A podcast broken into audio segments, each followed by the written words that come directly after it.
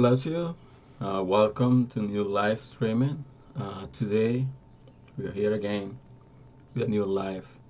Uh, we're gonna bring today a topic which go right to our own eyes. I have been like thinking a little bit about what's the topic, what was going to bring today, and uh, thinking a little bit, I went through to this uh, charter of Proverbs um, 21st uh, two verses, uh, verse 2 and verse 3, uh, which talking about the importance um, to be connected with God about everything we do. Because as a human, um, we think every decision we make like uh, that's correct. But sometimes we think like uh, we doing the right thing. We take we make the right decision. We taking the right choice. But at the end, we see like uh, that's not a point. That didn't happen. That something happened in the middle, and that's why we need to be sure we are doing everything through what God wants to do. So we go to the Bible, Proverbs uh, 21st, verse 2 to 3 says uh, the following thing. It says that every way of a man is right in his own eyes, but the Lord weighs the heart. Uh, to do righteousness and justice is more acceptable to the Lord than sacrifice. Um, Bible's talking about everything to the man is right, you know, according to his eyes. As a human, uh, we think like uh, every decision we make, uh, that's correct because we making those decisions we're taking those decisions through the way we think the way we are uh, everything that is around us. But all the time uh, we need to be very careful about the decision we make. So the verse to say like but the lord weighs the hurts and what does mean the lord weighs the hurts um, the Bible says like uh, whatever is in our hair, the whatever is inside us, the uh, the mouth speak up, and whatever like uh, the tissue is, um, that's the way our hair is. So what does mean? I want to try to be a little more like uh, clear about it, a little more like uh, deeper about this. Uh, sometimes like uh, we are kind of like a persons we think like uh, we deserve to get specific thing uh, why? Because uh, we have been like a, a, bad life. We have been like a into bad situation. We have been like a, a really bad like a uh, childhood, things like that. And we think like uh, we deserve to get really good things because we have been like uh, into those bad things about a lot of time. And that's not the point. The point is like we need to make sure uh, we do the right thing according to the to what God wants us to do. The verse 2 said to do righteousness and justice is more acceptable than the sacrifice. And that's something that's happened like uh, I will take like a two kind of like um, two different ways. In one way, we see like uh, every person is by himself thinking that everything is on our in his eyes is right.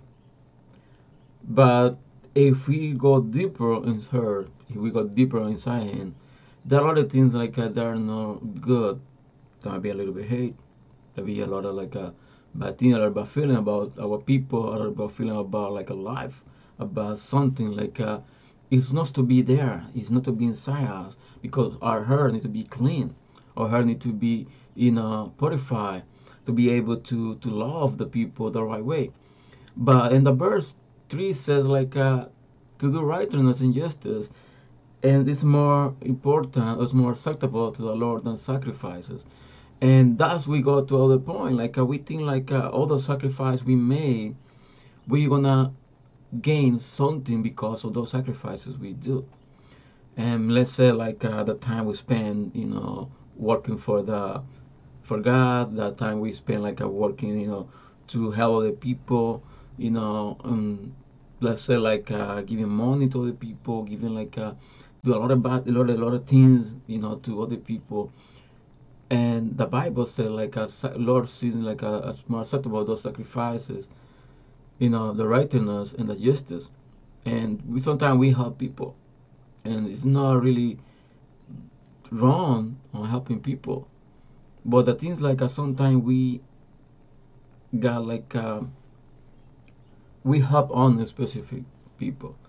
We don't help everybody.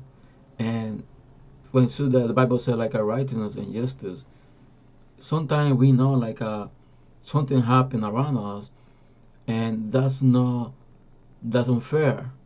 That's not really like a, a good thing like a should happen to the people or to a specific person. But if that person is not close to us and we see like oh no that's not my problem. That's not my my deal. I don't have to deal with it because it's not my problem. It's not you know it's not it's it's not a person that's close to me and that's why like uh, the bible says like uh, we think as a human that everything right to our eyes. Everything we do that's correct. Everything we do that's acceptable because we sacrifice ourselves to serving a church to serving other people. But we need to be clear about what's inside inside us. Because we can have a lot of people. You know we can like uh, give all the money we made to the churches to the um, you know to to other people help people you know to agencies to help people. But our heart inside us. Is corrupted. You know it's like uh, it's damaged inside something inside us. We need to ask god for the help to help us you know to to be clear to be clean to clean our heart and that's not something easy. Because sometimes we think like uh, everything inside us is, good. Everything inside us is fine. But then we see like uh, a lot of things need to be changed. And that's why we need to be able to don't take decision don't make decision according to what we do for the kingdom of god. Okay make decision according to what god wants us to do. And that's something very important we need to take care of. So this is the small reflection for today. I hope i've been blessed to you. And I ask to share this video if that's the case. And uh, to subscribe to the channel if you're not subscribed yet then i'll see you next sunday at the same time with a new live stream. So god bless you and have a wonderful day. Bye